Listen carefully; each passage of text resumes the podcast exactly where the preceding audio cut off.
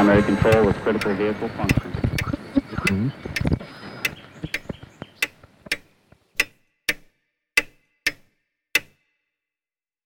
Herzlich willkommen zu Zukunft Denken, Episode 62. Ich habe mich in frühen Episoden öfter mit Umweltfragen beschäftigt, im Besonderen auch in Episode 59 und 60. Bisher ist aber die Rolle der Wirtschaft bzw. der Wirtschaftswissenschaften zu kurz gekommen. Daher freut es mich ganz besonders, mit einem der führenden deutschen Ökonomen, Professor Hans-Werner Sinn, ein Gespräch führen zu können. Wir sprechen besonders über die deutsche Energiewende, aber auch generell über die Rolle der Ökonomie bzw. Wirtschaftswissenschaften, wenn es um die Bewältigung der ökologischen Probleme der Zeit und der Zukunft geht. Professor Sinn kritisiert bereits seit vielen Jahren aus, wie ich meine, guten Grund, die deutsche Energiewende. In meinem Archiv habe ich ein Interview mit Professor Sinn aus dem Manager-Magazin aus dem Jahr 2014 gefunden, in dem er bereits wesentliche Themen anspricht, auf die wir heute zurückkommen werden. Dieser Artikel hat sich auch über die Jahre als zutreffend herausgestellt. Deutschland wäre meiner Einschätzung nach großer Schaden erspart geblieben, wenn man diese Kritik ernst genommen hätte. Vor wenigen Monaten bin ich dann wieder auf einen Vortrag von Professor Singh gestoßen, und zwar zum Klimasymposion in Konstanz im Mai 2022 mit dem Titel Die globale Energiewende, sechs große Probleme. Sein Vortrag hat mich sehr beeindruckt und ich werde auf wesentliche Themen, die Professor Singh in diesem Vortrag beschreibt, im folgenden Gespräch Bezug nehmen. Ich empfehle daher, seinen Vortrag vorweg zu hören der Link zum YouTube-Video findet sich wie immer in den Shownotes. Noch ein paar Worte zur Vorstellung. Hans-Werner Sinn ist Jahrgang 1948, studierte Volkswirtschaftslehre in Münster. Von 1948 bis 2016 war er Professor für Nationalökonomie und Finanzwissenschaft an der Ludwig-Maximilians-Universität LMU in München. Hinzu kamen Gastprofessuren und Forschungsarbeiten an der Universität of Western Ontario in Kanada, der London School of Economics sowie den Universitäten Bergen, Stanford, Princeton und Jerusalem. Von 1999 bis 2016 war Hans-Werner Sinn Präsident des IFO-Instituts stand als Direktor dem Center for Economic Studies, CES, der LMU vor. Weiters war er Geschäftsführer der CES Info GmbH, einer gemeinsamen Initiative der LMU und des IFO-Instituts. Noch ein kurzes Wort zum Podcast selbst. Sollten Sie neu dazugekommen sein, freue ich mich sehr über Ihr Interesse. Das Konzept dieses Podcasts ist es, dass jede Episode alleinstehend gehört werden kann. Ich versuche allerdings Episoden ohne allzu großen Zeitbezug herzustellen. Wenngleich diese Episode vielleicht eine kleine Ausnahme ist, weil sie natürlich auch einen sehr aktuellen Bezug hat. So gibt es aber trotzdem einen gewissen Aufbau aus Episoden der Vergangenheit. In Summe hoffe ich daher, dass die Episoden ein größeres Bild im Sinne eines Puzzles ergeben vielleicht. Es macht also durchaus Sinn, vergangene Episoden zu laden und zu hören. Dieser Podcast ist auch kostenlos und werbefrei und wird es auch bleiben. Ich hoffe damit einen Diskurs anzustoßen. Auch gibt es in den Shownotes immer konkrete Tipps zu passenden älteren Episoden, sowie zu Literatur, Videos und ähnlichen, die in den Gesprächen erwähnt werden. Für diese Episode empfehle ich im Besonderen folgende ältere Folgen. Episode 59 und 60 Wissenschaft und Umwelt. Episode 46 über Aktivismus mit Cyan Lights. Episode 45 mit Reboot oder Rebellion aus der Krise. Episode 42 Gesellschaftliche Verwundbarkeit mit Herbert Sauruck sowie Episode 36 Energiewende und Kernkraft, ein Gespräch mit Anna-Veronika Wendland. Ich würde Sie ersuchen, wenn Ihnen eine Episode gefällt oder Sie auch anderer Ansicht sind, diskutieren Sie diese Themen doch in Ihrem Umfeld und schreiben Sie mir. Wenn Sie dieses Podcast-Projekt unterstützen wollen, empfehlen Sie bitte den Podcast im Freundes-, Bekannten- oder Kollegenkreis weiter oder gerne auch über soziale Medien, beziehungsweise bewerten Sie ihn auf gängigen Podcast-Plattformen. Damit genug der Vorrede zum Gespräch mit Professor Sinn. Herr Professor Sinn, guten, ja, Morgen. guten Morgen. Vielen Dank, vielen Dank für die Gelegenheit zum Gespräch. Das Thema, was ich heute gerne mit Ihnen diskutieren wollte, ist Wirtschaft und Umwelt. Sie hatten einen äh, sehr interessanten Vortrag zum vierten Klimasymposium Konstanz im Mai 2022. Wir werden jetzt da die konkreten Argumente, die Sie dort gebracht haben, möchte ich jetzt hier nicht wiederholen. Äh, die kann man dort nachholen. Ich würde aber ganz gern zu dem einen oder anderen zu der einen These, die Sie dort gemacht haben, mal beginnen ein paar Fragen stellen. Vielleicht aber vorweg eine Beobachtung, die ich im Aktivismus mache. Im Aktivismus, im Umweltaktivismus hat man sehr oft so einen vielleicht etwas extreme Position, Wirtschaft schädigt die Umwelt und dieses, dieser Schaden der Wirtschaft muss enden, damit sozusagen die Umwelt äh, sozusagen äh, weiter existieren kann. Was da, glaube ich, oft ein bisschen kurz kommt in diese Überlegen ist der Gedanke, dass natürlich unsere Moderne in der Weise, wie wir leben, total abhängig davon ist, dass die Wirtschaft funktioniert. Und ein Kollaps der Wirtschaft, im Besonderen auch im globalen Sinne, wahrscheinlich ähnlich schreckliche Effekte hätte wie der Kollaps wesentlicher Ökosysteme. Also kurz gesagt, die Idee, dass man halt die Wirtschaft ein bisschen kollabieren lassen kann und dann geht es der Umwelt gut, scheint mir ein bisschen kurz gedacht. Auf der anderen Seite, natürlich ohne Umwelt keine Wirtschaft. Die beiden Systeme sind in komplexer Weise miteinander verschränkt. Das wäre so mal meine These, die ich in den Raum stellen würde. Ist das eine These, mit der Sie ungefähr zurechtkommen würden? Ja, natürlich. Ich meine, die Umwelt gibt uns die natürlichen Ressourcen ähm, und aus diesen Ressourcen kann der Mensch für seine Zwecke etwas abzweigen und äh, davon leben. Ja, die Existenz des Menschen ist ja nicht äh, dem Rest der Natur. Wir sind ja auch äh, Teil der Natur. Äh, unbedingt förderlich, sondern wir betreiben wie alle Lebewesen äh, einen gewissen Raub der Natur. Wir eignen uns äh, andere Pflanzen an, die wir essen und andere Tiere. Und so tun das alle Lebewesen. Äh, da sind wir keine Ausnahme. Der Punkt ist nur, dass wir so dramatisch gewachsen sind und äh, gar nicht aufhören zu wachsen und dann immer mehr in Anspruch nehmen. Äh, das, was heißt Wirtschaft? Das ist die Existenz des Menschen. Äh, jedes Tier wirtschaftet, äh, muss mit seiner Umwelt zurechtkommen und Strategien entwickeln, wie es möglichst viele Nahrungsmittel für sich und seine Nachkommen reserviert. Und da entsteht ein Gleichgewicht. Und dieses Gleichgewicht ist durch die Intelligenz des Menschen und den technischen Fortschritt ziemlich in Unordnung geraten. Das kann man wohl sagen. Auf die Themen würde ich dann vielleicht im äh, weiteren Teil des Gesprächs noch eingehen. Ich würde jetzt mal ganz gerne vielleicht auf dieses, diesen sehr interessanten Vortrag, den Sie hier gehalten haben, zu sprechen kommen. Sie haben dort sechs Thesen oder sechs Probleme ausgedrückt, die ich, wie gesagt, jetzt nicht in der Argumentation äh, nachvollziehen möchte. Das kann man sich nochmal anhören. Aber ich möchte gerne zu einem einen oder anderen Problem vielleicht nachfragen oder vielleicht eine ergänzende äh, Frage stellen. Das erste Problem, das Sie genannt haben, war, in Paris akzeptiert nur eine Minderheit der unterzeichnen eine verbindliche quantitative Emissionsbeschränkung. Das könnte man vielleicht noch ergänzen. Es gab im Februar 21 einen Zwischenbericht der UNO. Ich werde diese Zitate des Berichts dann vielleicht auch auf die Webseite stellen. Und das, das Fazit dieses Berichts würde ich so zusammenfassen. Fast niemand der Nationen, die an sich verpflichtet gewesen wäre, etwas einzusenden, hat etwas eingesendet und diejenigen, die etwas eingesendet haben, haben so gut wie nichts versprochen. Und die Folgen dessen sind klar, das heißt, die erwartenden Reduktionen an Emissionen sind aus, schon allein aus den Versprechen nicht, nicht, zu, nicht, nicht zu erkennen. Und vielleicht der zweite, zweite Hinweis, während des IPCC Glasgow Konferenz hat der indische Premierminister Modi gesagt, dass Indien nicht vor 2070 Klimawandel äh, sozusagen in Angriff nehmen möchte und der chinesische Präsident hat durch Abwesenheit geglänzt. Das heißt, die beiden, die beiden wesentlichen Nationen in diesem Thema sind abwesend und die anderen machen keine nennenswerten Zusagen. Das hört sich nicht nach einem Erfolg an, oder? Nein, das ist auch keiner. Äh, die äh, Inder und die Chinesen äh, haben wie viele andere und die Mehrheit äh, derer, die da in Paris unterschrieben haben, ja nur zugestimmt, dass die äh, OECD-Länder, im Wesentlichen sind es die und jedenfalls die westlichen Industrieländer, darauf verzichten, so viele Brennstoffe wie bisher für ihre Belange abzuzweigen und sie ihnen selbst zu überlassen. Das heißt, äh, die fanden das ganz gut natürlich, dass die westliche Welt äh, sich bereit erklärt hat, äh, auf weniger Treibstoffe, also Öl und weniger Gas und weniger Kohle zu verbrauchen, damit diese entsprechenden Vorräte für sie zur Verfügung stehen. Äh, das ist die Natur des Pariser Abkommens. Es ist überhaupt nicht symmetrisch. Es haben also gerade mal, ich habe es ja mal nachgezählt, jeder kann das selber tun, indem er sich das Abkommen runterlädt und den Anhang durchgeht. Das ist ja alles aufgelistet. Es haben 61 von 191 äh, Ländern sich verpflichtet äh, zu äh, quantitativen Mengenbeschränkungen. Und die, also ein Drittel etwa. Und die anderen haben äh, sich zu nichts verpflichtet, außer zu schönen Worten. Und sie haben sich im Grunde dazu verpflichtet, gut zu heißen, dass äh, die westlichen Industrieländer aufhören, so viel Brennstoffe zu verbrauchen.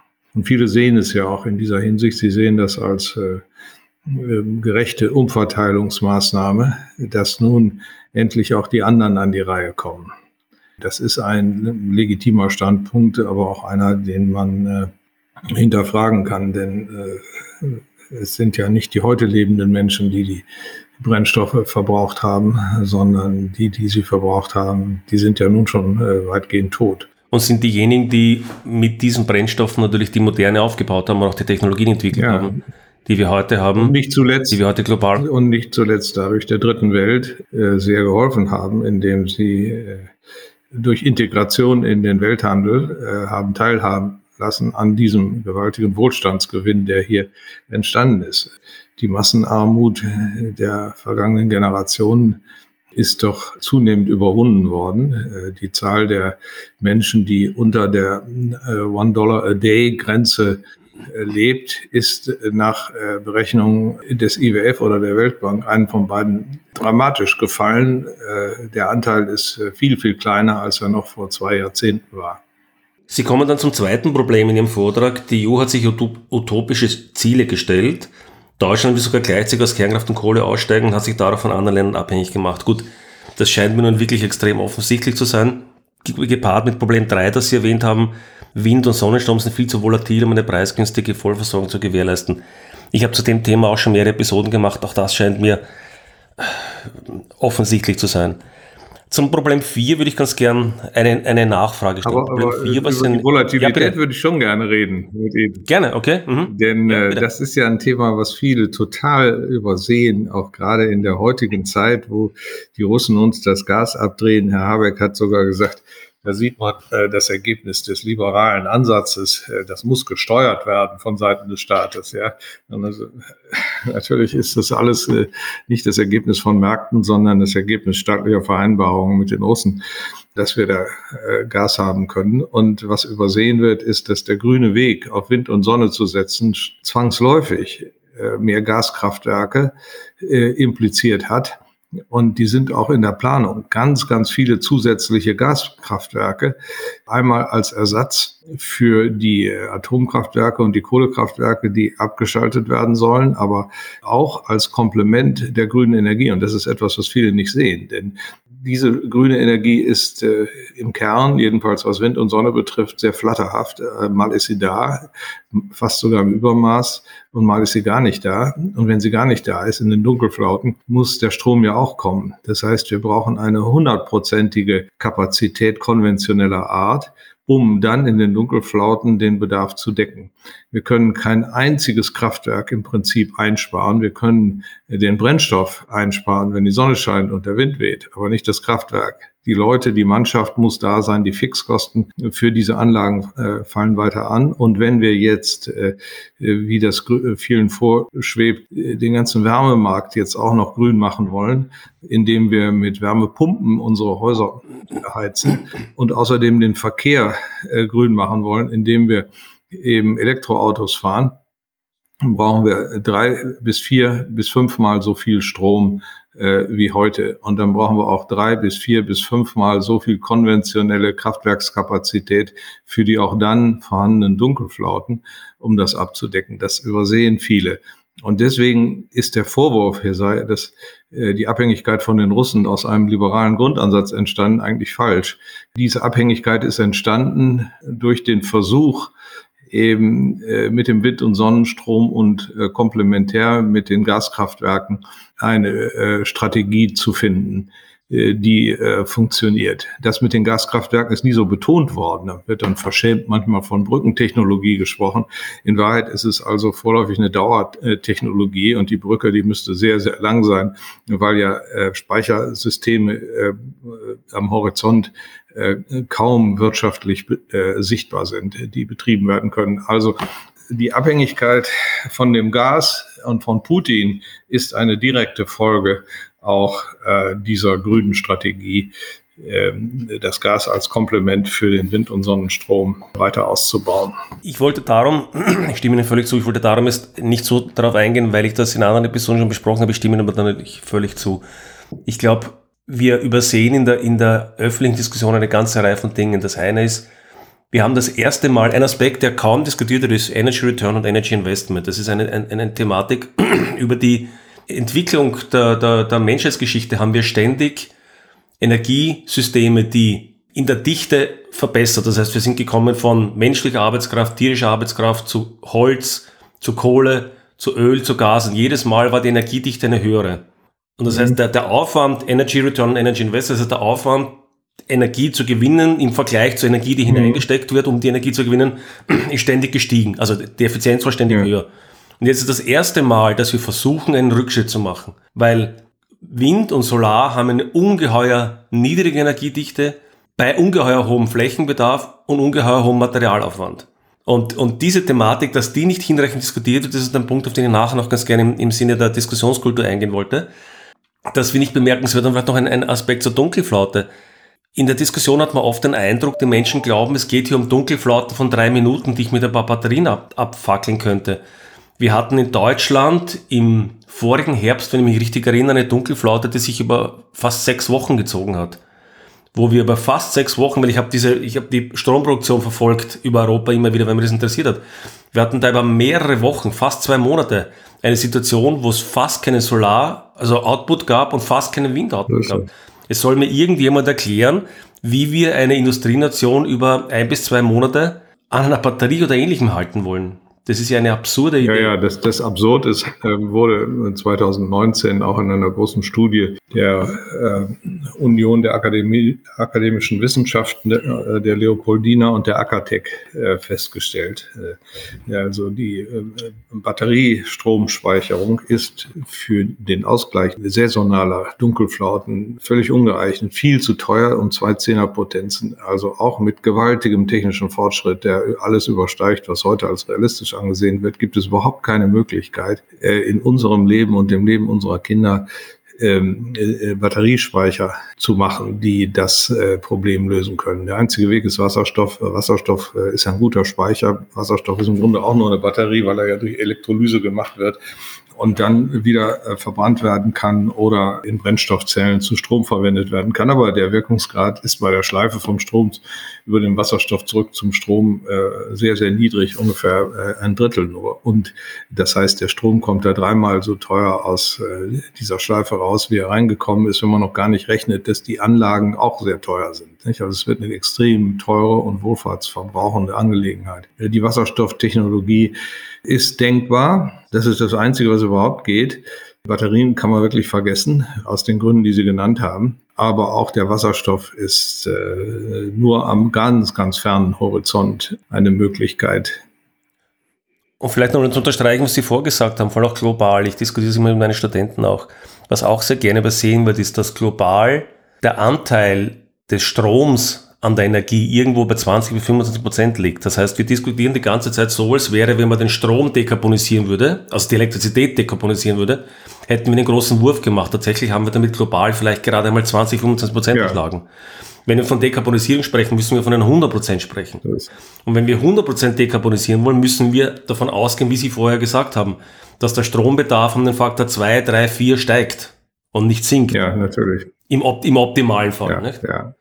Das würde ich ganz gerne noch ähm, ergänzen. Darf ich noch nämlich zum, bitte, ja? Äh, dazu sagen, die Zahlen, die Sie genannt haben, die gelten auch genauso für Deutschland. Wir liegen bei 22, 23 Prozent Anteil äh, des Stroms am Endenergieverbrauch. Und die Frage ist, äh, welcher an, welchen Anteil haben Wind- und Solarenergie am Endenergieverbrauch? Ich sage Ihnen, in Deutschland sind es gerade mal 7,5 Prozent. Und man kann auch die Primärenergieverbrauchsrechnung machen, dann sind es nur 5,5 Prozent.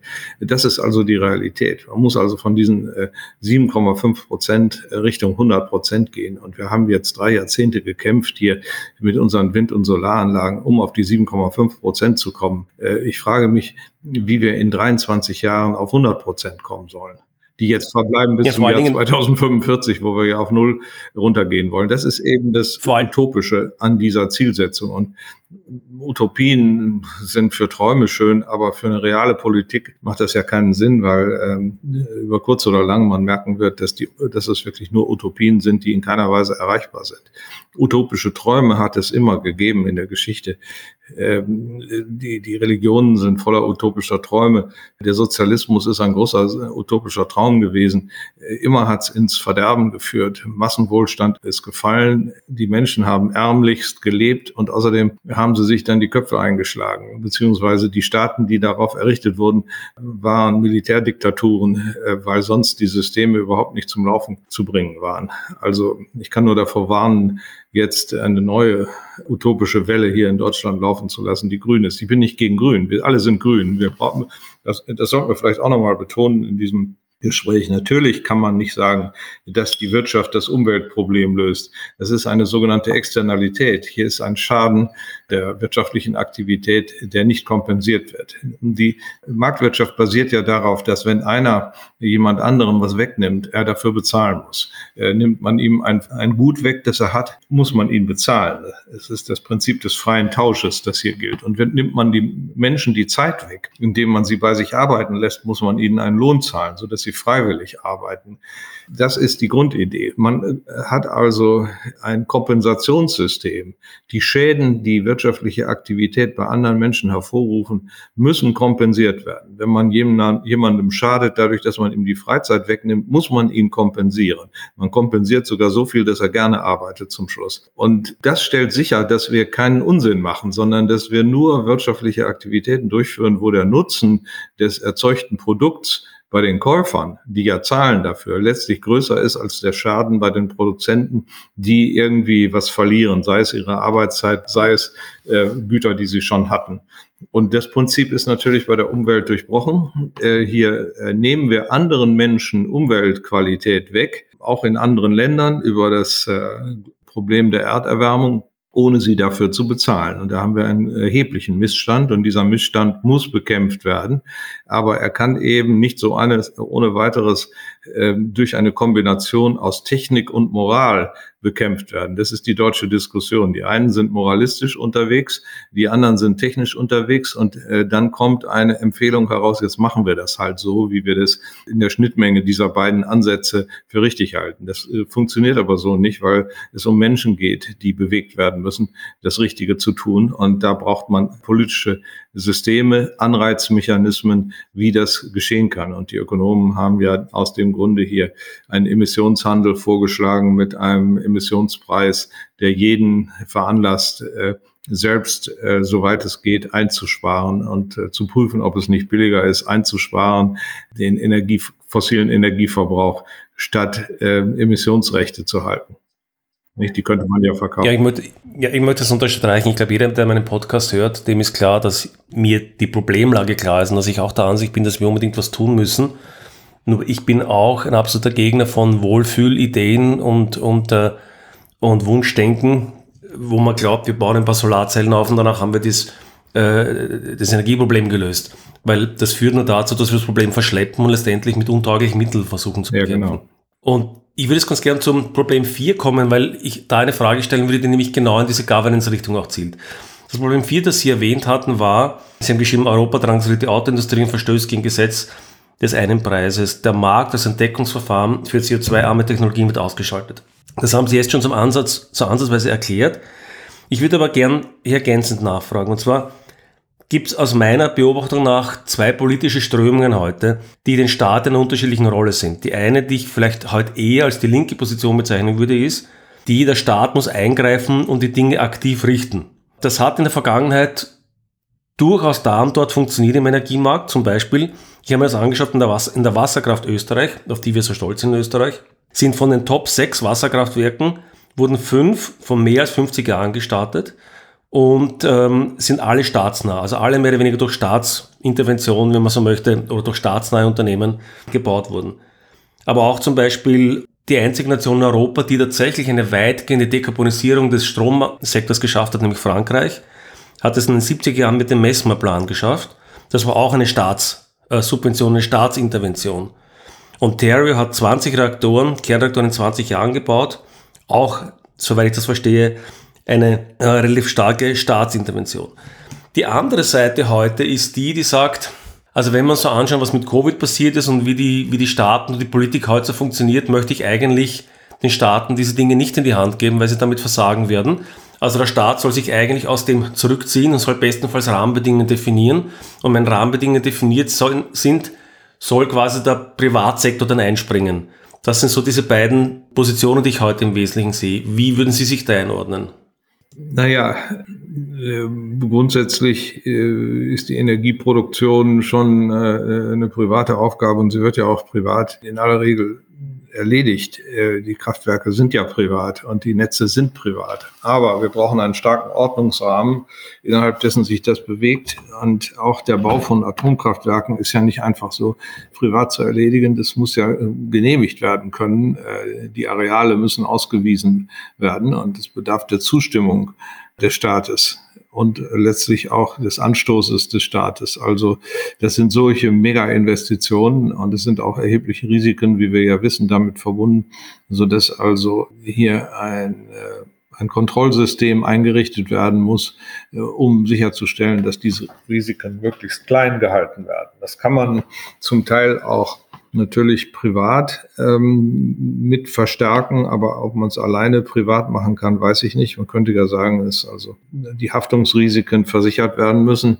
Das ist durchaus möglich. Im Gegensatz zu dem, was immer gesagt wird, gibt es ja wohl Versicherungen für Atomkraftwerke. Es gibt auch die Cat Bonds. Äh, das heißt also, das sind Anleihen, die man begibt, die gut verzinst sind als äh, Betreiber. Und wenn da irgendwie eine Havarie ist, kriegen die Leute ihr Geld nicht wieder. Das heißt, das ist ein ganz erheblicher Versicherungseffekt äh, vorhanden. Diese Märkte existieren.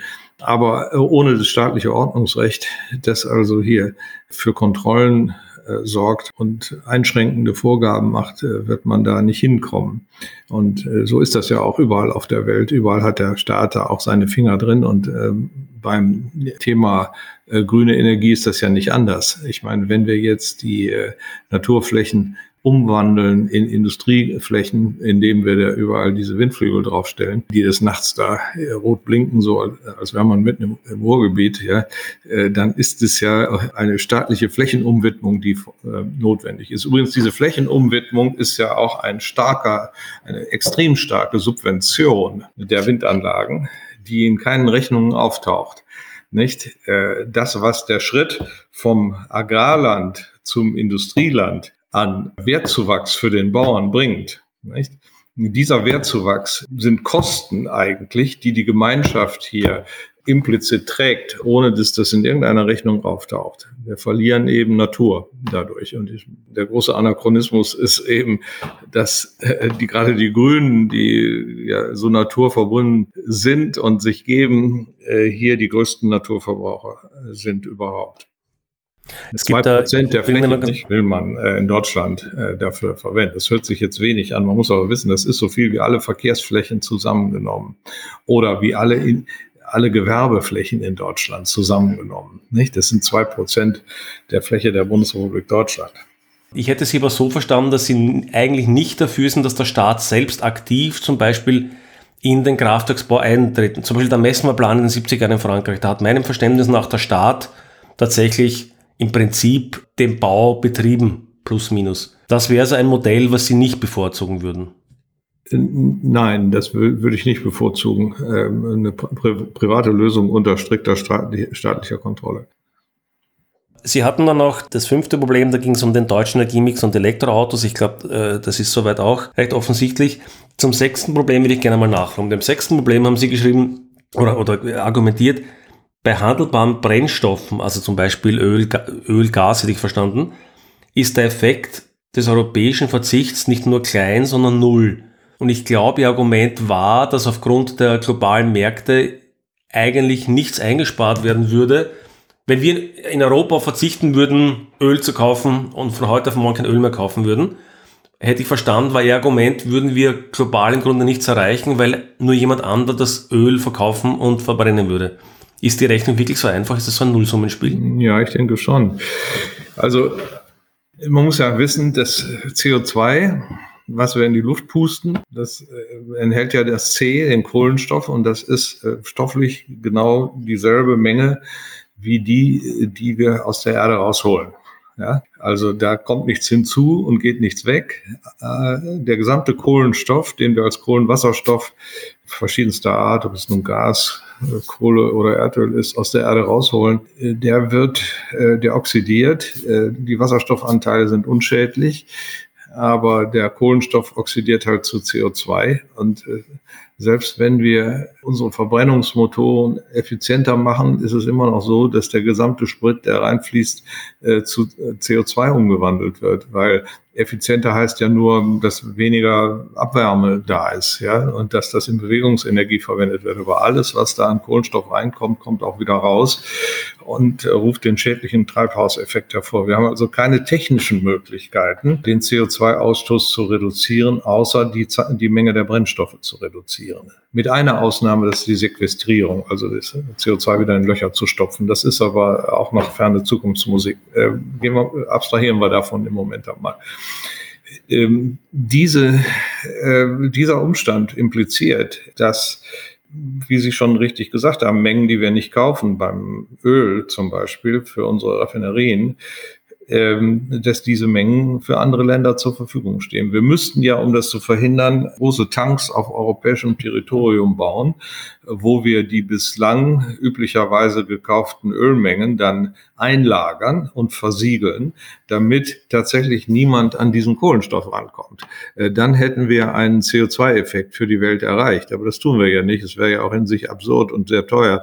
Wir kaufen einfach nicht. Und indem wir nicht kaufen, drücken wir die Weltmarktpreise im Vergleich zu dem, was sonst realisiert worden wäre. Und andere Länder äh, nehmen diese Mengen auf und verbrennen genau das, was wir nicht mehr verbrennen. Und der Nettoeffekt für, den, äh, für die Welt ist null.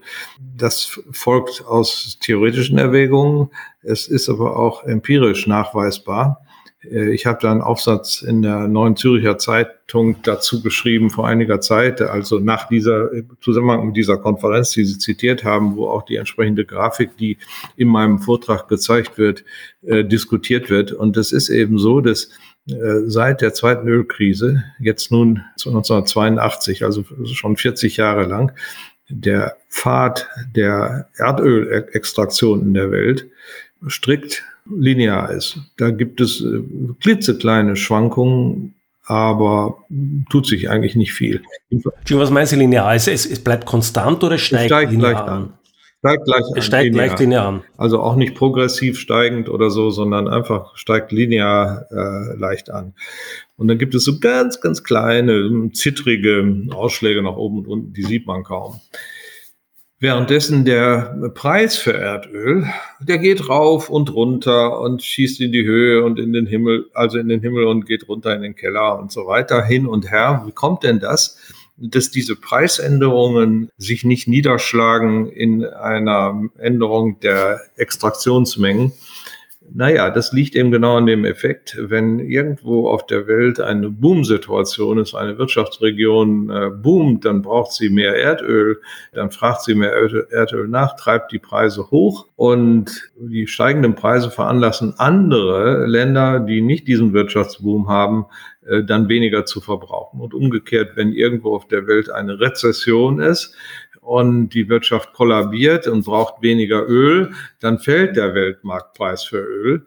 Aber das nützt der Umwelt nichts, weil andere Länder wegen dieser fallenden Preise dann entsprechend mehr konsumieren. Alles, was rausgeholt wird aus der Erde, wird irgendwo auf der Welt verbrannt und gerät in die Luft weil es praktisch keine nennenswerten Lagerstätten gibt. Es gibt ein paar, aber das ist alles unerheblich im Vergleich zu den äh, Extraktionsmengen. Und äh, das ist der Beweis, der empirische Beweis dafür, dass unilaterale Nachfrageeinschränkungen, das wäre ja sowas wie eine Rezession in Europa, ja, jetzt nur den Weltmarktpreis senken und äh, über diesen fallenden Weltmarktpreis andere Länder veranlassen, entsprechend mehr zu kaufen. Wir finanzieren also den schmutzigen chinesischen Industrieaufschwung und den indischen Aufschwung durch unsere europäische Politik, die Verbrennungsmotoren zu reduzieren und zu verbieten, ja, gar bis Mitte der 30er Jahre.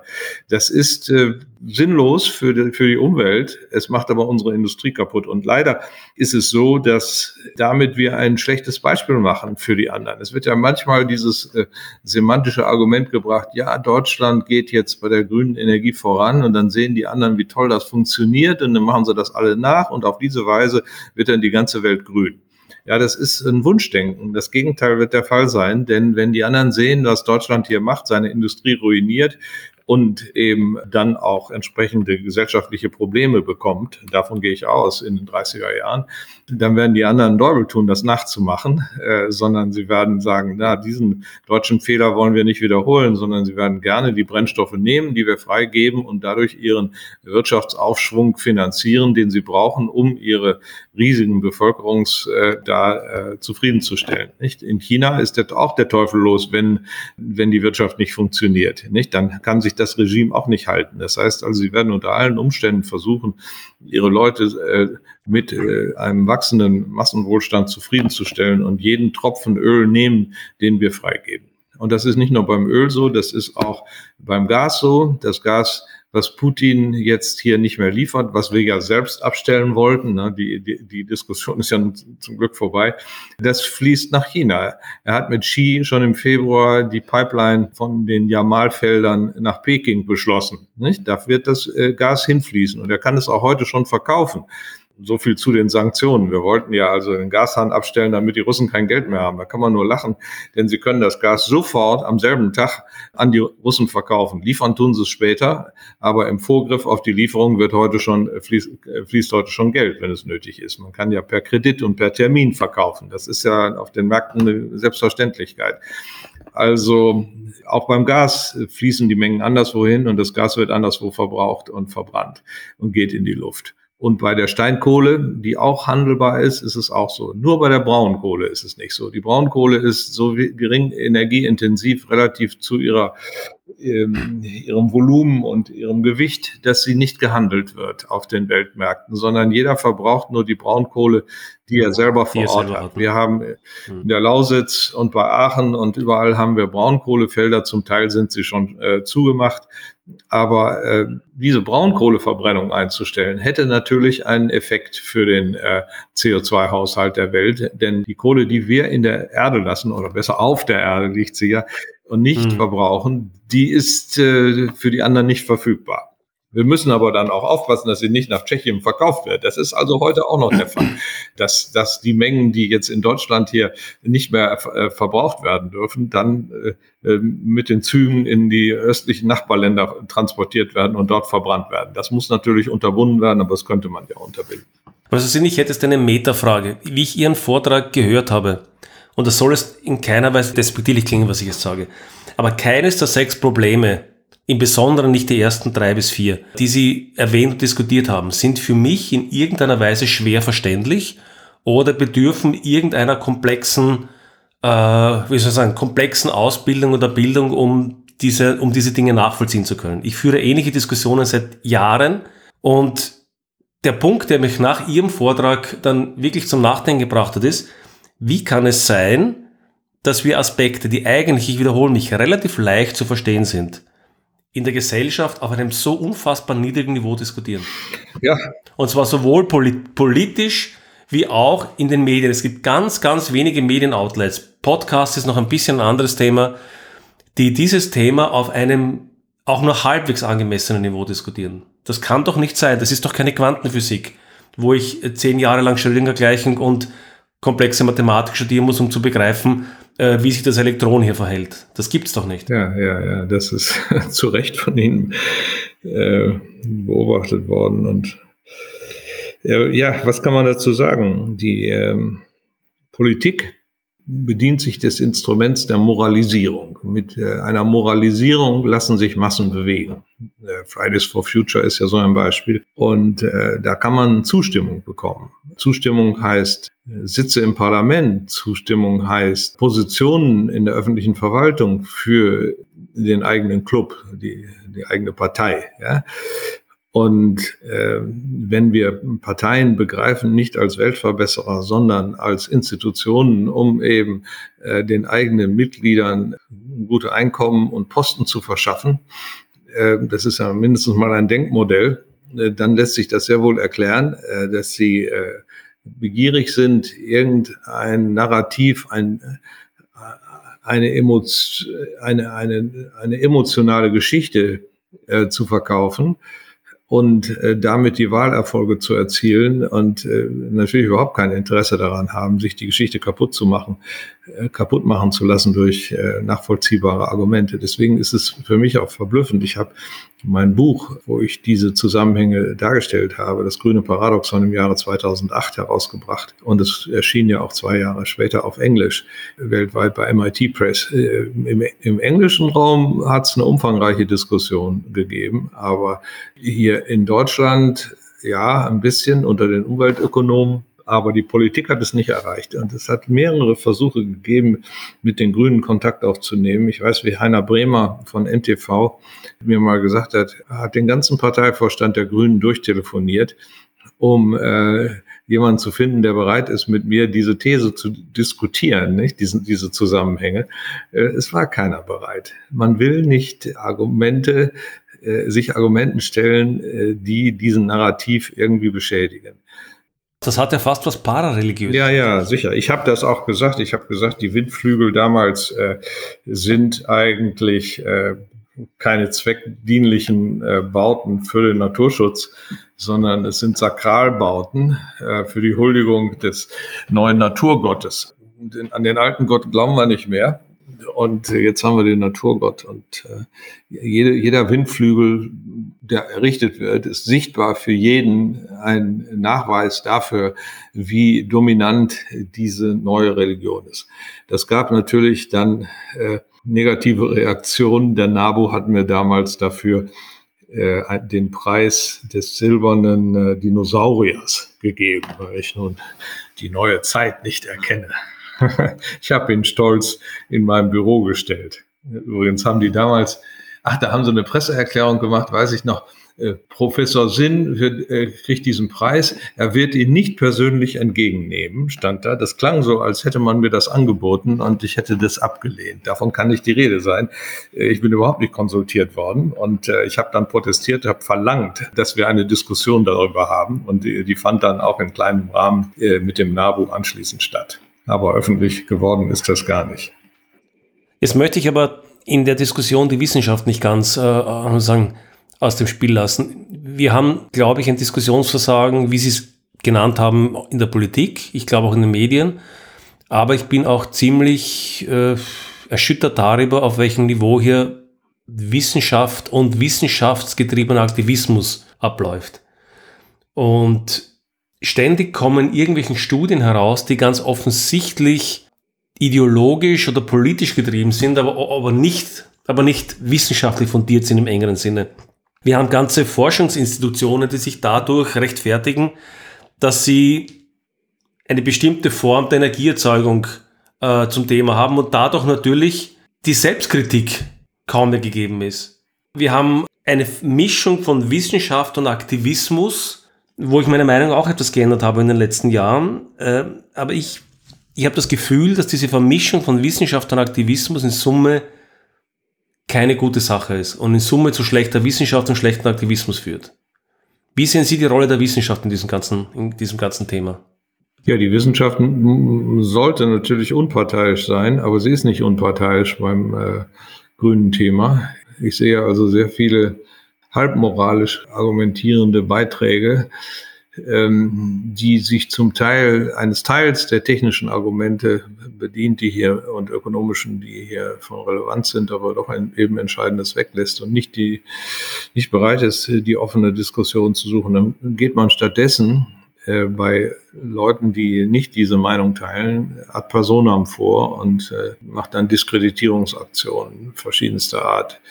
Äh, das ist dann die Lösung, ja, um also sich dem kritischen Argument nicht stellen zu müssen. Bei mir ist jetzt zum Beispiel bei der, bei, wir haben ja so eine mit Christoph Buchal von, der ist Professor in Jülich äh, äh, für Physik und hat dann Bücher geschrieben über, über Elektromobilität und so weiter. Der weiß, wovon er redet, ja da hat man unterstellt, wir hätten ein kritisches Ergebnis bezüglich des CO2-Ausstoßes der Elektroautos äh, nur deshalb gebracht, weil wir bezahlt worden wären. Ne?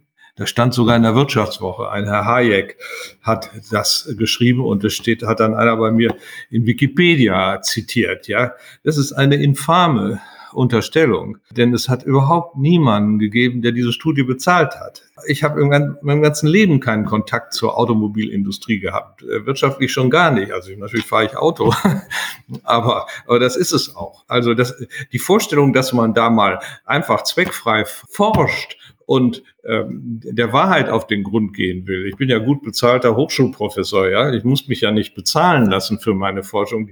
Die ist äh, äh obskur, die glauben die Leute nicht. Richtig ist, dass viele Forschungsinstitute natürlich Auftragsforschung machen für irgendwas und dann will der Auftraggeber ein bestimmtes Ergebnis. Dagegen müssen sich die Institute schützen, indem sie eben einen Veröffentlichungszwang vereinbaren. Äh, so habe ich das damals im IFO-Institut durchgesetzt. Aber wir haben auch im IFO-Institut hier keine bezahlte Studie gemacht, die da in irgendeiner Weise reingeflossen ist. Und ich habe diese Studie ja gemacht, da war ja gar nicht mal Präsident des IFO-Instituts. Also ich habe nichts, null zu tun mit der Automobilindustrie. Aber es wird einem dieser Vorwurf gemacht und dann steht er im Raum und man weiß gar nicht, wie man sich wehren soll. Und die Wikipedia-Leute schreiben diesen Mist dann tatsächlich dort auf und der steht da und felsenfest in Stein gemeißelt. Ja?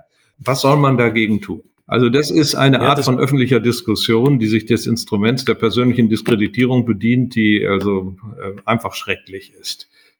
Ja, das ist die eine Seite. Die andere Seite, die Sie, anwenden, also Sie angesprochen haben, ich glaube, Sie gehören noch, ähm, Sie haben das Glück, möchte ich sagen, noch zu einer Generation zu gehören, wo Sie hinreichend finanziert sind, dass Sie tatsächlich aus eigener Initiative heraus Forschung machen können.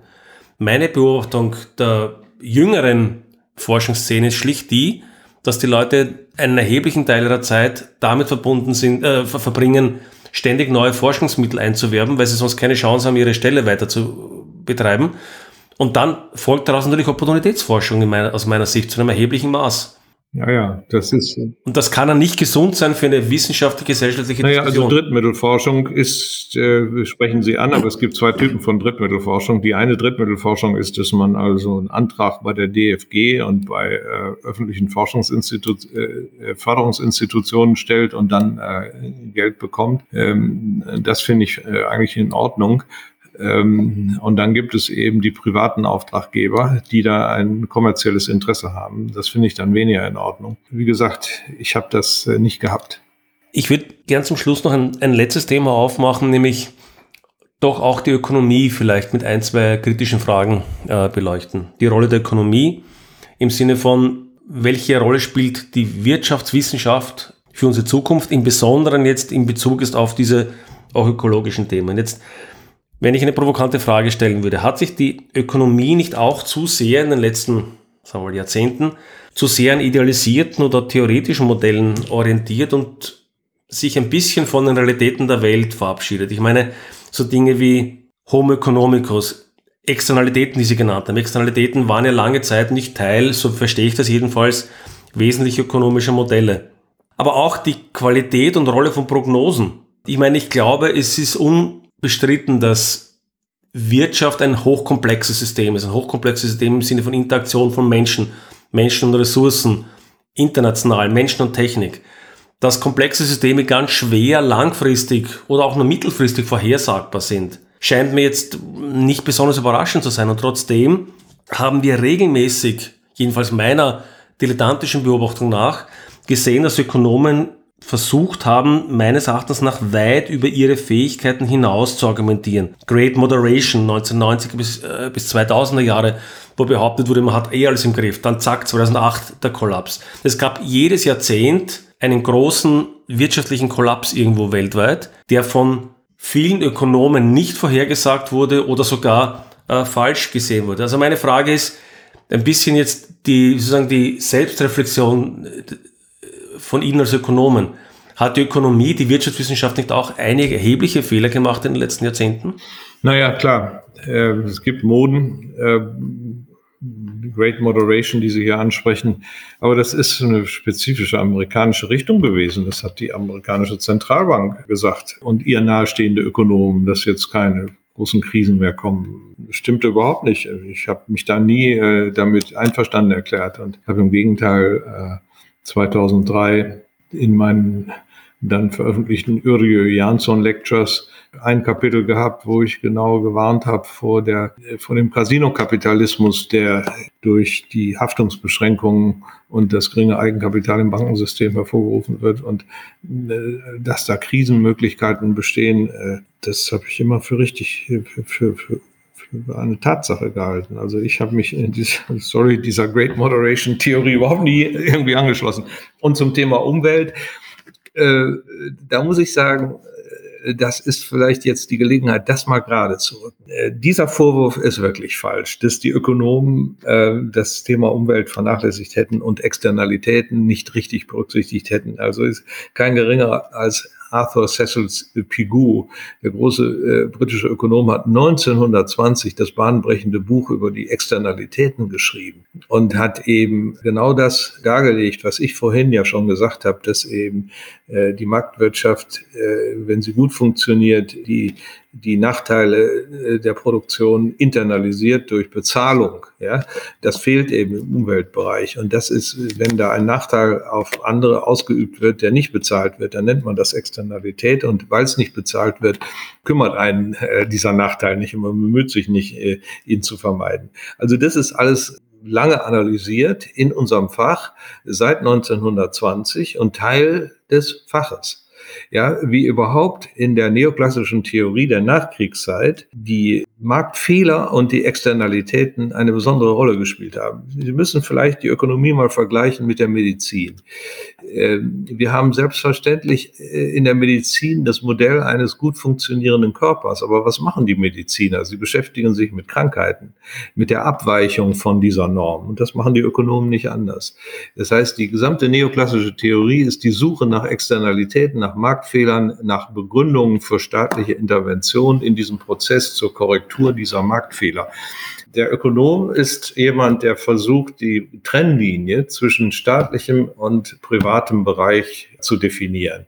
Unter bestimmten Bedingungen funktioniert eben die Allokation der Ressourcen, wie wir sagen, im weiteren Sinne sinnvoll im privaten Sektor. Äh, da ist, gibt es so etwas wie die unsichtbare Hand, die alles irgendwie ordnet, so als wäre da ein, äh, ein weißer Zentralplaner vorhanden, der alles an, äh, angibt, wie, was, was, wo, wann, wie gemacht werden soll. Den gibt es aber nicht. Und diese, diese Ordnung entsteht von alleine durch den Preismechanismus und das Prinzip des Eigentums und des freien Tausches. Äh, das ist das, was der Ökonom zunächst einmal begreift. Aber dann beschäftigt sich der Ökonom mit der Frage, wo ist denn dieses Prinzip durchbrochen? Äh, wo haben wir keinen Wettbewerb, weil äh, sich Monopole und Kartelle bilden? Wo haben wir externe Effekte im Umweltbereich? Äh, wie muss man sie internalisieren? Durch Geh- und Verbote ist die eine Frage oder das haben die Ökonomen lieber durch die Setzung von Preisen, Ersatzpreisen für diese Schäden, die anderen äh, zugefügt werden, die eben am Markt nicht gebildet werden können. Also praktisch, wir sind Medizinmänner, die äh, die Krankheiten analysieren, immer gemessen am Idealbild, das wir vor Augen haben von dem wir wissen, dass es günstige Eigenschaften hat, um dann eben diese Krankheiten zu heilen und dem Idealbild ein bisschen näher zu kommen. Genauso wie ein Arzt, so muss man sich den Ökonomen vorstellen. Und die Vorstellung, dass der Ökonom keine Krankheiten untersucht, nicht? also auch nicht die, die Krankheit der Umweltverschmutzung, die ist sicher falsch. Das ist dann eine totale Verkennung unseres Faches. Hm. Ich habe selbst, also jetzt, äh, wie viel habe ich unterrichtet? 83 Semester, äh, zum Teil als Assistent, später als Hochschullehrer. Und ich habe also doch 40 Jahre, kann man schon sagen, äh, Umweltökonomie unterrichtet. Das war immer ein Teil meines Curriculums. Da würde ich vielleicht noch eine, eine grundsätzliche Frage anschließen wollen. Die, die Ökonomie der Moderne basiert auf Wachstum. Zumindest ist das der Eindruck, der vermittelt wird. Man spricht ja auch davon von Rezession, wenn es so und so, kann man es definieren wieder, so und so lange eben äh, die Wirtschaft nicht wächst und so weiter. Die ganz einfache Frage, die ich von aus ökonomischer Sicht bis dato noch nicht wirklich für mich befriedigend Beantwortung gefunden habe, war, wie kann exponentielles Wachstum auf einem begrenzten Planeten funktionieren? Der, der britische Ökonom Tim Jackson hat in einem seiner Bücher geschrieben, Wachstum ist nicht nachhaltig, nicht Wachstum ist nicht stabil. Also sozusagen das Problem wäre, nach, wenn ich ihn richtig interpretiere, ist, wir haben ein Wirtschaftssystem aufgebaut, das aufgrund der Finanzsysteme und an, an allen möglichen Feedback-Mechanismen im Grunde genommen darauf basiert, dass wir wachsen, sonst äh, ist diese, diese dynamische Stabilität nicht mehr gegeben. Aber wenn wir tatsächlich wachsen, dann führt es ja offensichtlich zu einem stärkeren Verbrauch an Ressourcen und so weiter oder stärkeren Emissionen, die wiederum letztendlich unsere, unsere Lebensgrundlage zerstören, wenn man annimmt, dass wir nicht komplett entkoppeln können, dass, wenn, dass das Decoupling nicht vollständig wäre, aber das ist, das, das, das Decoupling ist ja bis dato weitgehend Fantasie. Wie geht die Ökonomie aus Ihrer Sicht damit um oder, oder beobachte ich da die Ökonomie falsch? Ich weiß nicht, wie Sie sie beobachten, aber jedenfalls geht die Ökonomie damit äh, um, indem sie das äh, schon äh, modelliert. Gerade in den 70er äh, Jahren, nach der Studie des Club of Rome, hat eine breite Diskussion auch in der volkswirtschaftlichen Theorie eingesetzt, um die erschöpfbaren natürlichen Ressourcen mit einzubauen in die Modelle und die in den 60er Jahren entwickelte Wachstumstheorie äh, zu hinterfragen und zu relativieren. Also bahnbrechend war das Symposium äh, von 1974 äh, beim Review of Economic Studies, das ist eine wichtige Ökonomiezeitschrift, wo also ganz wichtige Beiträge theoretischer Art geliefert wurden, die die Frage beantworten, ob es möglich ist, äh, beim äh, Output zu wachsen, obwohl die Ressourcenbasis schrumpft und wir, obwohl wir mit endlichen Ressourcen zu tun haben. Unter bestimmten Bedingungen ist das so, unter anderen ist es nicht so. Im Grunde äh, wird aber der Pessimismus, der aus Ihren Worten spricht, dort sehr wohl modelliert. Und auch das ist ein Thema, was in den Vorlesungen immer vorgekommen ist. Also ich, mein, persönlich ist dies sogar mein Hauptbetätigungsfeld als Hochschullehrer und Forscher gewesen, über äh, längere Zeiträume in den 70er und 80er Jahren eben diese Theorie der wirtschaftlichen Entwicklung bei schrumpfenden natürlichen Ressourcen äh, zu, zu entwickeln ja, und äh, zu fragen, was, was geht hier noch und was geht nicht, unter welchen Bedingungen äh, gibt es noch Wachstum oder wann setzt sich die Schrumpfung der natürlichen Ressourcen dann auch durch und äh, führt zu einer Schrumpfung der Ökonomie. Also die Ökonomen grundsätzlich auf Wachstum festzulegen oder sie damit zu identifizieren, halte ich wirklich für falsch. Das ist, äh, wir können stationäre Ökonomien genauso gut abbilden wie schrumpfende Ökonomien. Das sind äh, alles Parameterkonstellationen, die so oder so sein können. Man muss ja auch wissen, Wachstum heißt ja nicht materielles Wachstum. Also wenn wir wirtschaftliches Wachstum haben, dann können das ja auch neue Computerprogramme sein oder die Leistungsfähigkeit von Computern, das ist ja auch Wachstum. Das wird ja in, im BIP gemessen als Wachstum. Ja, äh, was ist denn da stofflich? Das ist ja gar nicht stofflich. Insofern sind da ja äh, nicht, wenn man die Produktkategorien ändert und neue Produkte hinzunimmt, die immer wichtiger werden, ist da ja durchaus auch längerfristiges Wachstum ohne Ressourcenverbrauch denkbar, nicht? wir müssen qualitatives Wachstum haben, sagen einige dazu. Naja, gut, das ist ja eben genau das, was gemeint ist. Also die Modelle und unsere Sichtweise beschränkt sich nun wirklich nicht auf, auf die Tonnage. Das wäre, wäre falsch. Äh. Aber, aber wissen Sie, es gibt so ähm, außerhalb der Ökonomie äh, kolportierte äh, Aussagen über das, was in der Ökonomie wohl so gedacht wird und wie sich, wie das vor sich geht, die von diesem Wachstumsfetischismus da ausgehen. Also finde, das ist auch ungerecht. Das ist so nicht. Das ist definitiv nicht so. Äh, das würde ja eine Entwicklung äh, unseres Faches, die äh, jetzt seit den 70er Jahren, jetzt ein halbes Jahrhundert hier zu einer völlig unüberschaubaren Flut von Literatur geführt hat, negieren. Aber in der realen Politik hören wir ständig davon, dass das Wirtschaftswachstum angekurbelt werden muss, weil sonst dieses und jenes passiert. Also das ist ja ein ständiges Iterieren über Jahrzehnte. Seit ich, seit den 70er Jahren beobachte ich die, äh, die Pol Politiker in den Medien, aber auch führende Ökonomen, die uns ständig erklären, wir müssen wieder auf plus drei, dreieinhalb Prozent, was auch immer als, was auch immer als gesundes Wachstum definiert wird, kommen. Und gleichzeitig haben wir aber doch diese Entkopplung von Wirtschaftswachstum und äh, Bedarf an Ressourcen ja nicht, nicht wirklich materialisiert. Ist meine Beobachtung hier. Naja, ein bisschen, ein bisschen, wir haben schon eine Entkopplung gesehen. Also der Ressourcenverbrauch, zum Beispiel beim Öl habe ich Ihnen das vorhin ja geschildert, äh, wächst äh, linear und nur schwach, während das wirtschaftliche Wachstum exponentiell war. Das heißt, der Anteil der Energie äh, des Energieeinsatzes am BIP, der ist äh, immer weiter gefallen. Das ist ja eine gewisse Entkopplung, keine totale Entkopplung. Und ich glaube auch noch nicht, dass diese totale Entkopplung so einfach ist, wie viele sich das vorstellen. Also man kann die Räder einer Industriegesellschaft nicht mit Wind und Sonnenstrom drehen und dann auf null äh, fossile Energie äh, gehen, schon gar nicht in 23 Jahren. Das, das, ist, das sind eben die Utopien, die ich da äh, auch kritisiere. Die, aber im Prinzip kann man sich vieles vorstellen. Praktisch kann man sich nicht mehr so viel vorstellen. Die Substitutionsmöglichkeiten sind beschränkt. Und insofern bleibt den Menschen äh, auf lange Sicht nichts anderes übrig, als aufhören, sich zu vermehren wie die Kanickel. Äh, äh, die Weltbevölkerung muss stabilisiert werden, wenn wir das Umweltproblem in den Griff kriegen wollen. Und vielleicht müssen wir sogar eines Tages die Bevölkerung reduzieren damit nicht ein allzu großes Unglück für die restlichen Menschen äh, geschieht. China ist ja diesen Weg gegangen. Äh, China hat mit seiner Ein-Kind-Politik hier politisch eingegriffen in die freien Entscheidungen der Menschen. Ähm, ob das auf dem Wege geschehen soll, weiß ich nicht. Nur die ungebremste Bevölkerungsvermehrung, ungeachtet der Ressourcenproblematik, die ist natürlich der Haupttreiber des Wachstums und dagegen, und, und die geht ja nicht so weiter. Das geht nicht so weiter. Das äh, ist aber ein ganz heißes Thema, denn wie will man denn das verändern? Außerdem steht China ja jetzt, soweit ich das beobachte, demografisch vor ziemlich äh, dramatischen Herausforderungen. Die chinesische Bevölkerung wird von, was ich, 1,2 oder 1,3 Milliarden, wie viel sie heute haben, über dieses Jahrhundert massiv schrumpfen und natürlich in der Altersstruktur weit nach hinten rücken. Das ist unprecedented. Also ich glaube, es gibt keine Nation, die das jemals in auch nur annähernd ähnlicher Dimension erlebt hat. Und die Frage, ob das ökonomisch überlebbar ist, ist auch eine interessante Frage. Ja, aber das war bislang jedenfalls das Erfolgsmodell Chinas. Äh, vorher war es so, dass jedweder äh, wirtschaftlicher Fortschritt äh, durch das schnelle Wachstum der Bevölkerung aufgefressen wurde, sodass der Lebensstandard sich nicht entwickelt hat.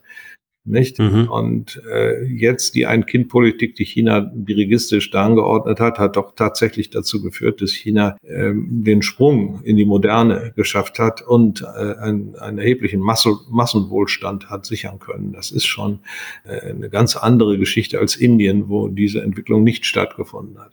Ich würde Ihnen gerne zum Abschluss noch eine Frage stellen, die wieder letztendlich mit dem Anfang äh, sich verbindet, nämlich wenn wir für Ihren Vortrag zurückgehen, muss man sagen, dass eigentlich die hm. Wir sind, glaube ich, so verblieben, dass wir erkennen, dass es notwendige Maßnahmen gibt, also dass es notwendig ist, Maßnahmen zu setzen, um Klimawandel und andere Emissionen und andere Umweltzerstörung um der Einhalt zu gebieten. Ich glaube, da waren wir, da waren wir einer Meinung. Wir waren, glaube ich, auch einer Meinung, dass die jetzigen Maßnahmen zumindest in weiten Bereichen nicht erfolgversprechend aussehen oder sogar kontraproduktiv sind. Jetzt würde ich Ihnen die Frage stellen, ja, okay, was lernen wir jetzt daraus? Welche Maßnahmen könnten für die Zukunft erfolgsversprechend sein? Im Sinne von Governance-Überlegungen. Ich meine, es gibt im Kern, beobachte ich heute wieder hier zwei Strömungen. Die einen, die sagen, ach, wo der Staat hingreift, passiert nichts Gutes, so diese libertäre Strömung, eigentlich alles re-regionalisieren, vielleicht auch nationalistische Strömungen, alles re-regionalisieren, bloß nicht auf die, die EU oder, oder, oder wer immer jetzt die, der internationale äh, Körper ist sozusagen alles weg vom Internationalen hin zum Regionalen. Äh, und im Zweifelsfall stimme ich dann mit den Füßen ab, dann wandere ich eben aus von Deutschland nach, was weiß ich nicht, nach Norwegen aus, wenn es dort besser ist. Aber gleichzeitig lassen sich ja mit solchen Regionalisierungsmaßnahmen der globale Probleme nicht lösen.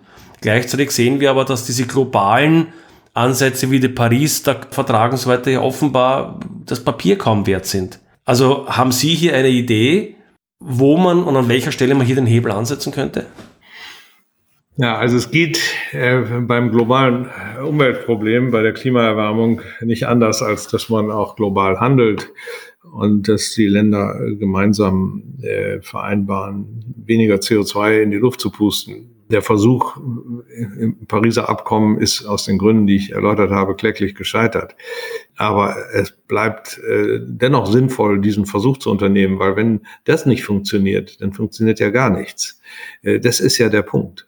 Wir können nicht einfach sagen, wir machen unilateral etwas, auch wenn die anderen es nicht machen, ähm, weil eben die Brennstoffe dann für sie freigegeben werden. Das ist die Hauptschwierigkeit. Also ich habe das mal verglichen mit der Theorie der Kollekte in der Kirche. Ja, Also viele Leute sagen sich, na ja, also das Umweltproblem ist wie diese Kollekte. Ich gehe aus der Kirche raus, hin, hinter mir kommt der Amerikaner und der Chinese. Ich weiß, die geben da nichts rein. Ich gebe trotzdem was rein, dann haben wir wenigstens ein bisschen was. Nicht?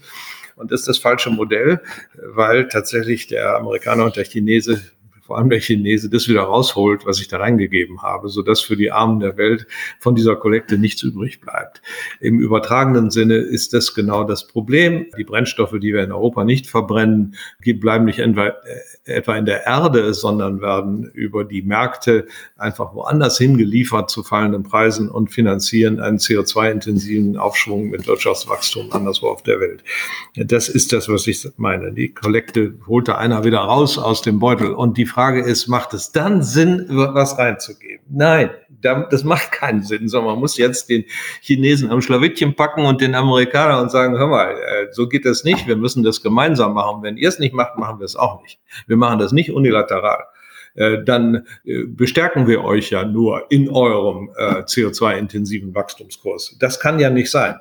Also, wenn ihr nicht mitmacht, dann ist es eben so, dann wird die Welt immer wärmer, dann werden wir sehen, was passiert, dann baut jeder höhere Deiche und sorgt für bessere Klimaanlagen und dann kriegen wir hier in Italien äh, nordafrikanisches Klima und die Deutschen kriegen italienisches Klima und so weiter. Es gibt Wanderungsbewegungen, das wird eine hässliche Welt, äh, wo wir dann immer höhere Zäune bauen müssen, wo immer mehr Unglück passiert auf der Welt. Äh, das wäre dann die Alternative. Das können wir nicht zulassen und deswegen muss man politischen Druck ausüben, auf alle Länder der Erde nun verbindlich auch hier Mengeneinschränkungen zuzustimmen. Das ist der einzige Weg, der geht, jedenfalls gesellschaftspolitisch, ökonomisch. Das ist nicht das technische Thema. Äh, mit welcher Technik wir das dann jeweils machen, das ist noch ein ganz anderes Thema. Aber wenn wir einen weltweiten Emissionshandel machen und hohe CO2-Preise sich dort ergeben durch die Verknappung der Emissionsrechte, dann steigen ja die Preise für äh, die Emission von CO2 und die findigen Ingenieure dieser Welt und alle Länder werden sich schon von ganz alleine bemühen, da nicht so viel CO2 in die Luft zu pusten, weil sie das ja sehr viel Geld kostet für diese Emissionszertifikate, die sie entweder kaufen müssen auf den Weltmärkten oder wenn sie sie zugeteilt bekamen, dann nicht mehr verkaufen können und so dass ihnen die Erlöse fehlen. Nicht? Übrigens diese Emissionsrechte haben ja auch den schönen Vorteil, dass man jedwede Verteilungsprobleme elegant lösen kann, indem man Erstausstattungen an Emissionsrechten nach Gerechtigkeitserwägungen verteilt. Dann kriegen meinetwegen die Entwicklungsländer mehr und die, äh, die entwickelten Länder nicht so viel. Aber danach muss ein Handel dieser Rechte einsetzen können, so dass eben wir durch den Markt als Entdeckungsverfahren quasi, davon sprachen Sie ja schon, die besten Technologien finden und die besten Möglichkeiten auf der Erde CO2 einzusparen.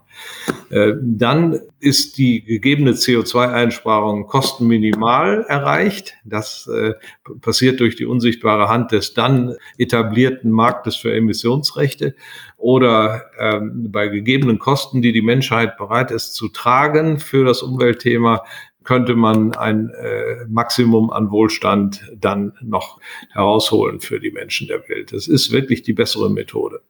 Professor Sinn, als letzte Frage, was würden Sie einem jungen Menschen, der jetzt vielleicht gerade mit der Schule fertig wird und vielleicht Richtung Studium geht oder vielleicht in der Schule ist, was würden Sie dem raten, wenn er oder sie etwas machen möchte mit seinem Leben, was letztendlich die Zukunft verbessert, die Zukunft besser macht. Was würden Sie dem Schüler oder der Schülerin raten zu tun? Naja, also wenn wir jetzt die richtigen Anreizsysteme auf der Welt etabliert haben, äh, dann möge doch jede, jeder das tun, wo er seinen persönlichen Nutzen maximiert.